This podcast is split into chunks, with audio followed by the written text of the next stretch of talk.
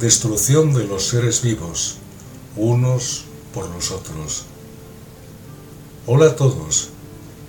En el Café con Espiritismo de hoy incluimos los comentarios de Tarcio Rodríguez sobre lo contenido en el libro El Génesis, capítulo 3, cuando Allan Kardec trae la reflexión sobre destrucción de los seres vivos unos por los otros.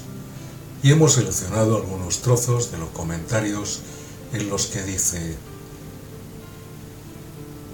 en los seres inferiores de la creación, en los que el sentido moral no existe o la inteligencia aún no sustituyó al instinto, la lucha no podría tener por móvil sino la satisfacción de una necesidad material.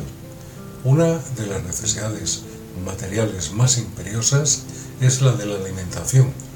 Luchan pues únicamente para vivir, es decir, para atrapar o garantizarse una presa, porque no pueden ser estimulados por un motivo más elevado. En este primer periodo es donde el alma se elabora y ensaya para la vida. Hay en el hombre un periodo de transición en el que se distingue con dificultad del animal. En las primeras edades el instinto animal domina y la lucha tiene aún por finalidad la satisfacción de las necesidades materiales. Más tarde, el instinto animal y el sentimiento moral se equilibran. El hombre todavía lucha, pero ya no para alimentarse, sino para satisfacer su ambición, su orgullo y su necesidad de dominio. Para eso es todavía necesario destruir. Pero a medida que el sentido moral predomina, la sensibilidad se desarrolla, la necesidad de destrucción disminuye, acaba incluso por desaparecer y mostrarse detestable. Entonces el hombre tiene horror a la sangre. En este ítem, Kardec trae un debate de extrema relevancia para que entendamos nuestro pasado de destrucción y las transformaciones del futuro. Comentando sobre la destrucción de los seres vivos, unos por los otros, va a recordar que esa destrucción, ya sea por la alimentación o hasta incluso en las guerras más recientes, son elementos de transformación de la materia por una competencia natural que menos parece encajar con los atributos divinos. Dice, la lucha es necesaria para el progreso del espíritu. Es en la lucha donde ejerce sus facultades, quien ataca para obtener su nutrición y quien se defiende para conservar la vida.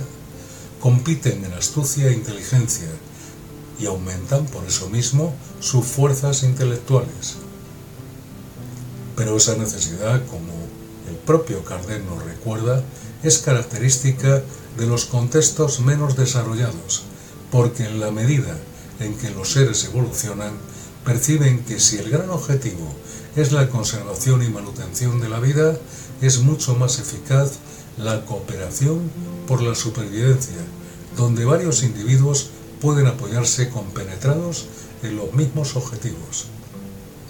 E incluso en el punto en que estamos, que parece una culminación evolutiva, todavía persisten las divergencias en las circunstancias del campo de las interpretaciones. Por eso es necesario mucho tacto y ponderación en lo que decimos, para que reflejemos el bien, dejando campo abierto para la colaboración de todos. En la medida en que la sociedad evoluciona, los hombres perciben que tal necesidad es la mejora de la inteligencia dirigida hacia la continuidad de la vida, y así percibimos que incluso los choques puramente intelectuales son etapas transitorias que apuntan al desarrollo de las ideas y de los seres, para que todos comprendan la importancia de colaborar y así suplir las necesidades de todos y una convivencia más armoniosa. Kardec concluye, la lucha es siempre necesaria para el desarrollo del espíritu, porque, aun llegado a ese punto, que nos parece culminante, está muy lejos de ser perfecto, es a costa de su actividad donde adquiere conocimientos y experiencia y que se despoja de los últimos vestigios de la animalidad. Pero desde este momento, la lucha que era sangrienta y brutal se vuelve puramente intelectual. El hombre lucha contra las dificultades y no contra sus semejantes. Mucha paz y hasta el próximo episodio de Café con Espiritismo.